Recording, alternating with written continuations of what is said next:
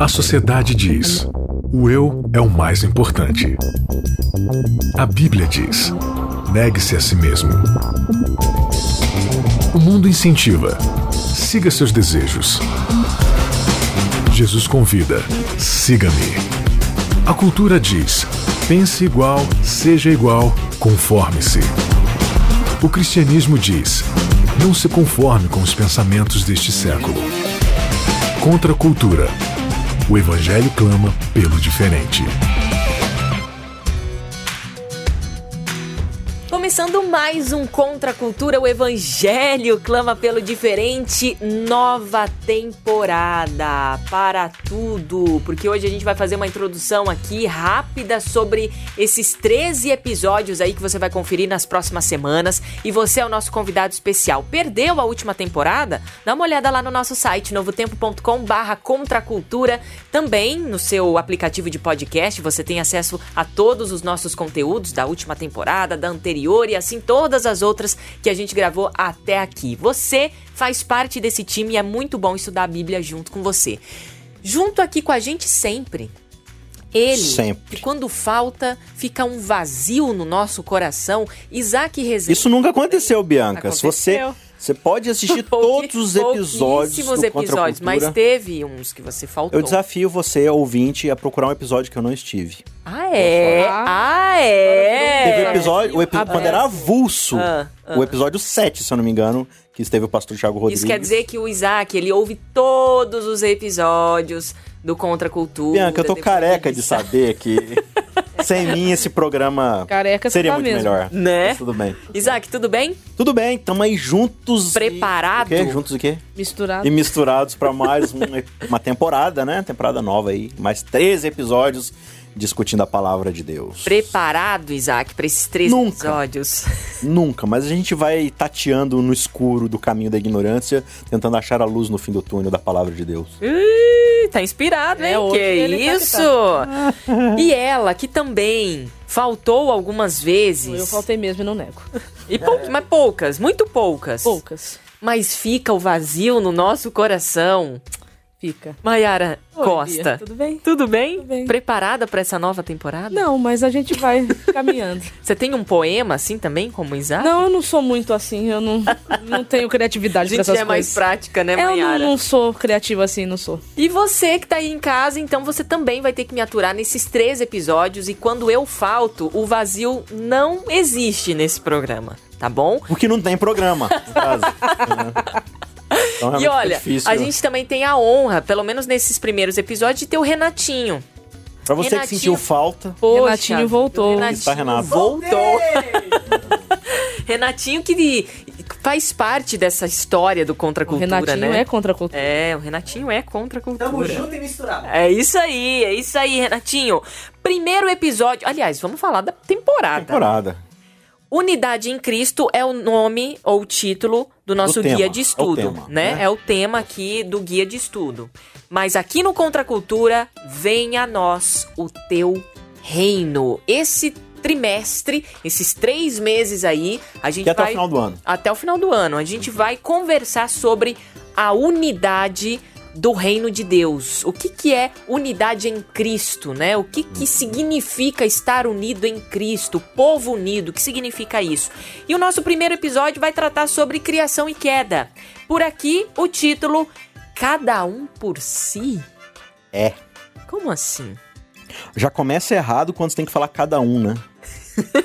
Porque o que a gente vai aprender aqui no, nesse primeiro episódio é que o propósito de Deus é que não existisse indivíduos no sentido de individualismos. Não existe o si, existe Terra, o né? nós, que é a, a, a, a temática aqui, é o tema, é o título da nossa temporada. Venha a nós o teu reino. E o E nosso. assim, Bianca, Pra ficar claro pro nosso ouvinte, a gente pode estudar qualquer tema aqui, né, Mayara? Qualquer tema. A gente pode estudar unidade em Cristo, a gente pode discutir santuário, ou a gente pode discutir Apocalipse. Por onde a gente começa, Mayara? Sempre pelo começo. e este começo, a saber, é o Gênesis, né? Então, Não, não tem como você querer fazer um estudo sério da Bíblia se você ignora Gênesis 1 e 2. ignorar E 3. o livro de Gênesis. Não tem como. Inclusive, a gente falou isso quando a gente estudou Apocalipse, né? Que às vezes a gente já vai direto pras profecias, Sim. mas sem saber Não, o que fica, tem antes. fica incompleto, fica incompleto. Então, é, eu diria que um estudo bem feito do livro de Gênesis, para você continuar estudando a Bíblia depois, vai ficar fácil, porque ali tá todo o, o background da, da história, né? Porque veja, Gênesis 3, eh, vamos colocar ali Gênesis 4. Gênesis 4 até Apocalipse 20 é como o planeta Terra não deu certo. É todas as porcarias que aconteceram no universo por causa do capítulo 3. E o que que é o capítulo 3? O capítulo 3 é mostrando o ser humano em motim aberto contra Deus, ignorando o quê? Os capítulos 1 e 2, que são o quê? A vontade e o propósito original de Deus para a humanidade. Então veja, se você quer saber como Deus queria que as coisas fossem, é só ler Gênesis 1 e 2. É Ali isso tá a descrição de Deus para a perfeição do planeta Terra, da humanidade, do universo, né? E em Gênesis 3 a gente ignora isso cabalmente, a gente fala, vamos fazer do nosso próprio jeito. É cada um por si, certo? E aí você vai ter todas as consequências no decorrer da Bíblia e como Deus vai fazer para poder resolver esses problemas, certo? Então assim, já que a gente vai falar agora de unidade e esse é o tema, o que que Deus queria em termos de unidade para a humanidade e para o planeta Terra? Então a gente tem que ir para Gênesis 1. Bora pra Gênesis 1, então? Gênesis 1, a partir dos versículos 26, 26 e 27. que aqui é especificamente a criação do ser humano, né? Propósito, né? o que, que Isso. Deus queria com a criação dele, né? Então leia. Então disse Deus: Façamos o ser humano à nossa imagem. Ele será semelhante a nós. Dominará sobre os peixes do mar, sobre as aves do céu, sobre os animais domésticos, sobre todos os animais selvagens da terra e sobre os animais que rastejam pelo chão. Assim, Deus criou os seres humanos à sua própria imagem. A imagem de Deus os criou, homem e mulher os criou. Olha que interessante. A gente já poderia aqui, só nesses versos, ficar um episódio inteiro discutindo e não ia dar tempo, né? É porque é muito profundo o que está acontecendo aqui, né? É, a gente tem um capítulo inteiro falando de como Deus preparou esse mundo para receber um casal que seria a sua imagem e semelhança. Isso também já daria Uhum. muito que tempo. responsa, né? né? Mas o que chama atenção é que é, tem muitas teorias, né? Sim. Que rodam e circulam Só dentro, esse né? façamos a nossa imagem e semelhança, você Dá já muita tem discussão. séculos de discussão teológica Aí sobre o que tem isso gente, significa. mas o pró- mas Moisés foi legal porque ele explicou, porque o, o verso, pelo menos pra mim, ele é autoexplicativo. Claro, assim, você não vai querer ficar entrando em mérito Pelo menos a primeira camada do... de do- aparência, se é aparência física, Se é essas coisas. braço, Não é isso perna. que o texto bíblico está se preocupando em informar. Ele está informando que a humanidade criada seria imagem e semelhança de Deus ao exercer o seu domínio sobre este planeta. Mas tem a ver com, com, com caráter, né? Tem a ver com. Tem a ver A com, essência. com uma representatividade com a função. Por exemplo, a palavra imagem aqui, façamos no nome a nossa imagem. Essa palavra imagem, ela vem do hebraico tselem. Tselem quer dizer ídolo. Então, assim, quando o ser humano ia lá e pegava um pedaço de pedra e esculpia uma divindade ali, chamava essa divindade aqui é Baal. Essa escultura se chamava Tselem, imagem, é uma imagem de um deus. Por isso que Deus vai falar: não façais para ti o quê? Imagem de escultura, ou seja, não é para você tentar representar em um objeto físico aquilo que é transcendente. Só que Deus já fez para si uma imagem, ele já fez, digamos assim, um ídolo no sentido semântico da coisa. Porque no ser humano Deus vai representar o seu caráter, a sua, os seus traços. Então, quando o ser humano olha para outro ser humano, ele vê os atributos divinos, ele se lembra de Deus. Agora tem uma outra coisa muito importante aqui, porque ele diz assim, ó, também disse Deus, façamos. Está Uhum, na plural. primeira pessoa do plural. Aham. Certo? Então isso já dá a ideia aqui de que a gente não tá falando de um Deus que é um indivíduo no sentido individualista. Quando você estuda a doutrina da Trindade, e esse é um dogma cristão, né? Você vai entender que Deus, através de toda a Bíblia, se manifesta como Pai, Filho e Espírito Santo. E essa não é uma ideia de que Deus ele muda de atributos. Uma hora ele é pai, outra hora ele é filho, outra hora ele é Espírito Santo. Não. A ideia que a gente tem através de toda a Bíblia é que existem três indivíduos e esses três indivíduos num relacionamento de amor e intimidade é chamado de Deus, certo? Então Deus é três pessoas. Ele é uma Deus é tri... uma comunidade. Ele é uma tri-unidade. Unidade. Uma, Uma comunidade de três. trindade, certo? Legal. Então, e aí quando você começa a estudar, por exemplo, os atributos do número 3, é uma coisa muito interessante. Acho que a gente já mencionou isso aqui em determinados episódios, né? Quando você tem duas pessoas se amando, você tem um amor que ele é unificado. Então, eu amo você, você me ama de volta. É então, uma troca é uma troca. Eu, eu recebo seu amor de volta e, e, é isso. Agora, quando você tem um terceiro indivíduo, eu não posso só te amar, eu preciso também dar atenção e amor ao outro. Compartilha. E o outro, e o outro não vai só prestar atenção em mim, não é um amor egoísta, ele também vai compartilhar isso com o outro, certo? Então você tem aí na ideia, e aí o verso 27 vai dizer o quê? Criou Deus, pois, o homem à sua imagem e semelhança, ou seja, a humanidade. Deus criou a humanidade à imagem de Deus. Como ele fez isso? Criando homem e mulher. Então a imagem e semelhança de Deus não é um indivíduo, é um casal. E qual que é o atributo que Deus vai dar a este casal? Quando vocês entrarem num relacionamento de amor um com o outro, vocês vão conseguir é, vivenciar mais plenamente o que é o amor, né? E vocês vão é fazer amar. o quê? Vocês vão gerar Vida. um novo indivíduo. Sim. Vocês vão fazer aquilo que eu posso fazer, que é criar. Claro que assim, debaixo de todas as proporções que um ser humano Claro. pode fazer isso, é o É, por de isso Deus. que é imagem e semelhança, É. não igualdade. Mas a né? ideia é de que juntos, homem e mulher, num relacionamento íntimo de amor, eles vão procriar, digamos assim, certo? E aí você vai ter ali, né, uma trindade. Homem, mulher e filho, né? É, é- é bem legal porque aqui a gente já começa a entender o propósito de Deus de que o casal é- seja realmente uma dupla, seja uma comunidade e não meramente dois indivíduos separados, né? Isso é bonito que você falou, porque aquele verso que às vezes a gente interpreta, e eu acho que pode até tá, tá- tá certo e tal, que é deixa pai e mãe pra se unir e, e assim eles se tornam uma só carne, não tem, pelo menos pra mim, eu ouvi já essa, essa explicação e achei coerente, de que tem a ver também com o, filho, né? Os filhos, a procriação, porque a, a carne dos dois está em um, né? Em um, em um, em uma, em um ser, um outro ser. Ou seja, esse, isso é, o- essa é a multiplicação do amor, né? Não, é lógico, uma interpretação. Não estou dizendo que a outra está errada, mas é só mais uma que Não, mas é, é clareou essa a é a ideia mente. de que se tornar uma só carne é se tornar uma unidade indivisível. É claro que sim, não vai ser um, um amalgamado de dois indivíduos se tornando um indivíduo só. Tem essa ideia da, da procriação e tudo mais, mas a ideia de que justamente nessa unidade dos dois terem o mesmo propósito, os mesmos Isso. anseios, Aham. os mesmos sonhos, vivem para a mesma coisa. E quanto mais esse amor é aprofundado perfeitamente, você vai ter o fruto disso daí, que é o, a- a criação de novos indivíduos debaixo desse relacionamento de amor, né? Isso é fantástico. Bom, a gente continua aqui então, já entendendo essa introdução de que fomos criados dentro de uma unidade perfeita, né?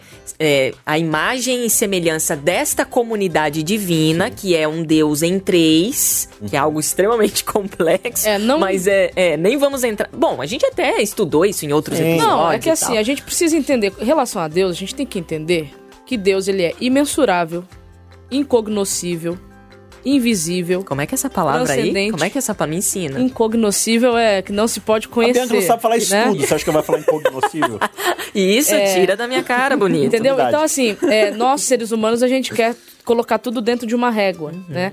A gente quer medir Caixinha. tudo na- na- nas dimensões que a gente tem. Dissecar no laboratório. É, só que não tem como. É, Deus, ele é transcendente, então não tem como você querer entendê-lo na, na plenitude. Aí é... A gente tem metáforas pra entendê-lo, né? É, a gente, na verdade, a gente... Das maneiras que a gente tem pra comunicar as coisas, né? Uhum. É, a gente só vai conseguir mesmo falar sobre Deus por meio de analogias, Uhum. né? Comparações, assim, aproximadas. Nem o nome, né? A gente. Ah, é Entendeu? Deus. Não, não é Então, nem assim, esse nome, eu, eu vi cara. uma vez um pastor falando assim, né? Não, porque toda hora usam aquele, aquele, aquele exemplo, né?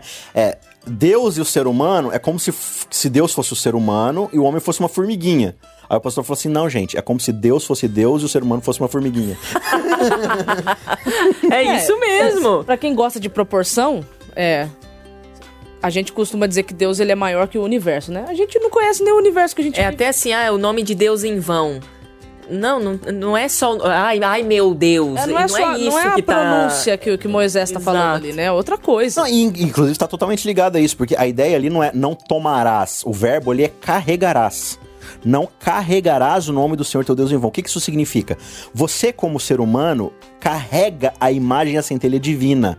Então, aonde quer que você vá, você é uma tselem, você é um Você é uma ídolo de. Deus. Você é uma Você é representação. imagem. Então, quando você se própria como alguém que não representa os atributos divinos, você está carregando Ou os seja, atributos de Deus de forma tomando- vã. Você está tomando o caráter dele de forma vã, exatamente. É. Então, assim, é, não, a gente vai entender de Deus aquilo que é suficiente para que o amemos, né? e queiramos estar com ele na eternidade um dia. Né? Então, não tente ir além daquilo que já está revelado na Bíblia, porque Sim. como é que quer enfiar Deus dentro da, da cabecinha caixinha, pequena né? da gente? Não, não, não, cabe, né? Então, agora sim, quando a gente fala de Deus, é, não existe na Bíblia é, uma descrição de Deus além de que Deus é amor. Uhum. Então você fala assim, que Deus ele é santo, uhum. mas você não tem um verso falando que Deus é santidade. Deus é justo, mas você não tem um verso falando que Deus é justiça. Agora não fala que Deus é amoroso só. Fala que ele é o amor. É amor. Então talvez, né, especulando aqui grandemente, o maior dos atributos que Deus possa passar para o ser humano é justamente o amor. Então vamos ler aqui 1 João 4, versos 7, 8 e também o verso 16. Aqui a gente tem exatamente o apóstolo João descrevendo pra gente essa ideia do amor de Deus. 1 João 4, a partir do. Versos 7, 8 e 16. 7, 8 e 16. Amados, continuemos a amar uns aos outros, pois o amor vem de Deus. O amor vem de quê? De Deus. Certo. Quem ama é nascido de Deus e conhece a Deus. Opa, quem nasce de Deus tem o quê? Amor. Certo. Quem não ama não conhece a Deus, porque Deus é. É amor. amor. Verso 16. 16. Sabemos quanto Deus nos ama e confiamos em seu amor. Termina. Deus é amor, e quem permanece no amor permanece em Deus e Deus nele. Permanecer em Deus e Deus nele, tá falando de unidade. Uhum. Então, qual que é o elo que mantém a unidade entre criador e criatura? Amor. O amor. Certo? Então, aquele que não ama não conhece, Ele não cara. sabe quem é Deus. Tipo assim, cara. Ele pode não. até falar sobre Deus, mas conhecer a Deus, não. Porque não existe relacionamento perfeito com Deus sem o amor. Entendeu? Então, a gente percebe desde lá do Éden, João confirma isso pra gente, o quê? O propósito de Deus para a humanidade era viver no amor. O amor que une homem e mulher e que une homem e mulher com Deus, que também é uma unidade de amor ali entre três pessoas, né? Então a gente percebe, só, Deus ele quer que o ser humano seja bom, perfeito, unido dentro do amor que ele proporciona. Só que a gente vai pro capítulo 3 e a gente vai perceber que, na verdade, o que, que vai acontecer? Uh, Satanás, ele vai. A gente já falou aqui, né? Que Apocalipse revela pra gente que essa serpente é Satanás e tudo mais. E Satanás, ele vai fazer essa proposta para Eva e, consequentemente, para Adão, para a humanidade: o seguinte, olha, para que você viver ligado, submisso a essa divindade se você pode viver para si? Hum. Certo? Então aqui Satanás está falando: olha, para que o nós se você pode viver o eu? Essa é a grande proposta para Adão e Eva. Desliguem-se de Deus e vivam para si mesmos. Aparentemente, uma ótima proposta. Perfeito. Só que aí a gente vai ver aqui no verso 12 e 13 o que, que vai acontecer aí. Coisas. 3, 12 e 13? Coisicas. Coisicas. O homem respondeu. É, é 3, 12, né? Isso. O homem respondeu: Foi a mulher que me deste. Ela me ofereceu do fruto e eu comi. Ó, a briga. A briga. Não, a é que assim. Né? Então o Senhor Deus perguntou à mulher: E o que você fez? A serpente me enganou, respondeu hum. a mulher. Foi por isso que eu comi do fruto. O que, que tá acontecendo aqui, Mayara? Autopreservação, né? Quando você fala assim, viva para si mesmo, o que, que é o resultado disso? Eu vou me preservar, custe o que custar. Só que Se sou eu é, primeiro, é, né? É, é, Não quero que minha cabeça é seja cortada. É tão interessante isso, porque quando a gente observa a, o relato da criação, da formação do homem no capítulo 2, né, a gente percebe que tanto homem como mulher, eles, eles foram criados, como já foi dito aqui, para viver em unidade. E a mulher, ela, ela, ela, Deus despertou em Adão a necessidade de ter uma igual. Né? A mulher não foi criada diferente, a mulher foi criada para ser um Ézer, né? Uhum. Idôneo, né? Uma igual com ele. Então não era para ter é, dissensões entre eles, porque eles estariam sempre juntos ali, um ajudando o outro. Né? Eles tinham uma intimidade tão grande que o verso 25 diz que eles não se envergonhavam, uhum. né? Estavam cobertos pela glória de Deus, então estava indo tudo bem. Mas aí, né, Satanás ofereceu isso e propôs isso e aparentemente parece que o resultado seria bom, mas a primeira consequência que a gente vê é a desunião surgindo. Uhum porque agora, já que é para eu viver para, para mim, uhum. eu vou me preservar. O eu é mais importante que o nós. Exatamente, entendeu? eu vou me preservar, nem que para isso A eu indiv... tenha que. O individualismo acima do coletivismo, né? Exato, nem que para isso eu tenha que te prejudicar. Ou seja, agora você vai ter um novo paradigma na cabeça do ser humano. A gente não vive mais pro nós, a gente vive pro próprio eu. Não trabalhamos mais com comunidade. Aí a gente vai pro capítulo seguinte, que é o capítulo 4 É, e é interessante lembrar que no, no, verso 16 do capítulo 3, a maldição que a humanidade vai receber é que o gerar novas pessoas. Vai ser algo doloroso, né? Não vai ser mais uma coisa prazerosa, vai, vai ter dor. O multiplicar não vai ser. Não vai ser mais assim, aquela Tranquilo. coisa. né? A consequência do pecado veio, né? Sim. E assim, claro que aqui ele provavelmente está falando especificamente do, da dor do parto, mas isso se aplica também ao ter o filho. Ter filho é doloroso, porque, tipo assim, você cria ele e aí pode dar um monte de coisa errada e nem necessariamente você vai ter união numa família e tudo mais. E a gente já observa isso no capítulo 4. Né? Se você ler aí do verso 1 ao verso 15 da sua Bíblia, você vai lembrar daquela história lá onde Caim e Abel resolvem fazer uma oferta, né? Uhum. É, e aí Abel, como era pastor, né, ele leva uma ovelha para poder fazer o sacrifício de sangue, uma oferta de sangue ali. E Caim resolve levar fruto da sua terra e tudo mais. E assim, existe uma grande discussão aqui e aquela aplicação, que até Ellen White faz essa aplicação, né? De que um tá levando o sangue do cordeiro, que é a redenção, e Caim, ele não obedeceu a Deus e tal. Eu entendo toda a discussão, é uma aplicação válida, mas existe um outro problema mais profundo e complementar aqui do capítulo 4, que na verdade é o coração de Caim que é o problema. Caim não estava ofertando seu coração, diferentemente de Abel. Tanto é que quando Deus, ele vê que Deus se agrada da ideia de Abel de tentar ser um com Cristo novamente, com Deus, ele fica com muita inveja e ele se vira contra o seu irmão e fala assim: se ele está tendo essa vantagem, eu vou contra ele.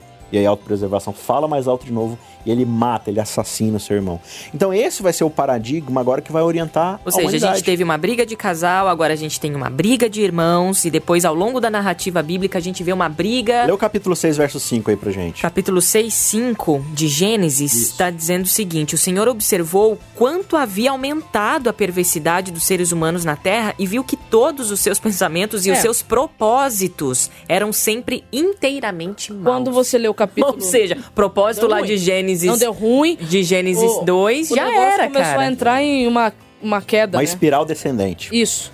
Mas assim, é interessante porque em Gênesis 4 e 5 você tem duas genealogias que são trabalhadas aqui. Uhum. Você tem a genealogia de Sete, que é uma genealogia que se levanta em favor de restabelecer aquilo que foi criado no Éden, Buscar ao Senhor. né? Buscar ao Senhor. E você tem a genealogia de Caim, que tem por objetivo de vida Viver pra si. viver para si, ou seja, ir contra tudo aquilo que foi estabelecido no Éden. Então Deus vira e fala: Eu não quero que as duas descendências se misturem. Mas não é o que acontece. No capítulo 6 você tem a mistura das duas descendências, né? Que são chamadas aqui de filhos de Deus e filhas dos homens, descendentes de Sete, descendentes de Caim. E aí a humanidade entra num estado tão Cara. mal como está descrito no verso 5 aqui. Que massa entender esse comecinho, porque a gente vai entendendo todo o desenvolvimento e desenrolar da história, né? Depois que a gente é, a gente tá com o tempo um pouco avançado, só vamos lembrar do episódio de Babel também, Claro. que é outro, né? Que ali representa exatamente a incapacidade do ser humano de viver em, coletiva, em coletivo, né? E de novo, é a mesma ideia lá do, do, do Gênesis 3 de vamos nós subir até o céu e vamos nos colocar no lugar de Deus, vamos depender só de nós mesmos, autopreservação, né? Mas aí a gente vai pra Gênesis 12, Que é o onde há uma promessa Sim. de assim, não, não, gente, vocês não estão entendendo, tá? Então, indo- rapidinho, tá você vai ler. Deu ruim, né? Você vai ler pra gente os versos 1 a 3. E qual que é o contexto disso? Que é o chamado de Abraão. Veja, na- em Babel você tem a dispersão de vários idiomas. E se você ler ali o capítulo 10 e 11, você vai perceber que 70 famílias se dispersam ali de Babel. Ou seja, você vai ter a criação de 70 nações, cada uma com seu idioma, com sua cultura. E no meio de todas essas nações você tem a terra de Ur dos caldeus, onde está a família de Abraão que é descendente de Sem, né? Que é um dos filhos de Noé. E ali, Deus vai falar assim: Abraão, é o seguinte, tem um monte de família espalhada na terra e tá cada um vivendo pra si e nenhuma me busca. O que, que eu quero de você, Abraão? Então vamos lá, Gênesis 12, 1 a 3. Tá dizendo o seguinte: O Senhor tinha dito a Abraão: Deixe sua terra natal, seus parentes e família de seu pai, e vá à terra que eu lhe mostrarei. Farei de você uma grande nação e o abençoarei, o tornarei ah, famoso, né, conhecido, e você será uma bênção para os outros. Abençoarei os que o abençoarem e amaldiçoarei os que o amaldiçoarem. Por meio de vocês, todas as famílias da terra, todas as famílias da famílias. terra serão abençoadas. Então, aqui você vê exatamente essa ideia. Falou, ó, Abraão, tá todo mundo disperso. Tá todo mundo vivendo para si. Você tem várias fake communities, né? Vivendo para si, mas em ti eu quero mostrar para a humanidade o que, que acontece quando pessoas vivem não para si mesmas, Sim. mas para um chamado, para um propósito maior, né? Interessante que, por exemplo, esse convite, né? Sai da tua terra, né, da tua parentela, isso era algo totalmente estranho naquele contexto cultural. Uhum. Aquilo representava que você estaria deixando para trás toda a segurança financeira, estabilidade, conforto, um nome para ir, sabe-se lá Deus para onde, porque ele também não sabia para onde ele iria, né? E também ensina aqui que bênção, né, biblicamente falando aqui dentro desse conceito, não é um fim em si mesmo, mas é um meio de você poder alcançar e abençoar a vida de outras pessoas, né? Então, em Abraão, Deus estava querendo re, é, reerguer, reestabelecer o plano original estabelecido por ele lá no Éden perdido, né, por causa da entrada do pecado. E começa ali com Abraão, então, a, o plano de Deus de é, colocar um povo, né, como seus, o seu representante. Como é que é isso? isso. Já começa aqui com Abraão. É o chamado de Deus para que é, a unidade que foi estabelecida por, por ele por meio de Adão e Eva, né, aquele tipo de comunidade, aquele tipo de reino possa ser novamente vivenciado na Terra. Então a gente vê aqui a origem de Israel, já começando. É. Então essa é a grande ideia. Israel vai ser uma nação que ela vive completamente de forma contracultural, digamos assim, né? Ela vai viver no paradigma oposto ao que a humanidade está acostumada com o pecado, ou seja, vai ser uma nação que não vai viver para si, claro que a gente está falando aqui da expectativa, né? uhum. né? Então, Salmo 67, versos 1 e 2 resume isso de forma muito brilhante. O salmista diz assim, verso 1 e 2: Seja Deus gracioso para nós, ou conosco, e nos abençoe e faça resplandecer sobre nós o seu rosto. Ou seja, que a imagem e semelhança dele brilhe fortemente em nós, para a gente poder revelar isso para as outras nações. Para que se conheça em toda a terra o teu caminho, e em todas as nações se apresente a tua salvação. Israel vai ser esse canal do brilho da glória de Deus, do, do nós, da trindade, para que as outras nações falem: olha, tem um jeito diferente de viver, que não é para nós, é, não é para mim, né? É pro nós aqui nesse relacionamento com Deus. Então a expectativa divina ao chamar Israel é que Israel pudesse ser essa bênção e pudesse abençoar as outras nações. Mas a gente vai ver no próximo capítulo que a narrativa se estende, gente. Olha, é. tá muito, muito, muito legal esse estudo, porque já de início a gente viu que Satanás tentou tirar uma dinâmica linda dessa união. E é, e é dinâmica mesmo. A coisa vai vai girando ali, é bonito. Quando você vive só pra si, não tem dinâmica. Não tem, não tem essa, né, essa atividade. Uh, então só tem consumo. Só tem consumo, exatamente. Exatamente, não tem produção, só tem consumo. Isso mesmo, Isaac. Obrigado. Então, assim, ó. Semana que vem a gente continua com essa história e você vem com a gente para estudar a Bíblia também, combinado? Semana que vem a gente vem aqui com mais um tema, porque o Contra a Cultura clama Unidos pelo diferente. um dia, um dia eu terei esse privilégio de ouvir Isaac Rezende com uma mensagem musical Mensagem muito J isso, né? Os cultos, os cultos de. Um número musical. um número musical. J é os nossos cultos jovens aí da Igreja Adventista, tá? Pra quem não conhece. Gente, sem blá blá blá, até semana que vem. Valeu, é, Isaac, valeu, valeu Maiara, valeu, valeu, Renatinho. Até semana que vem. Contra a cultura. O Evangelho clama pelo diferente.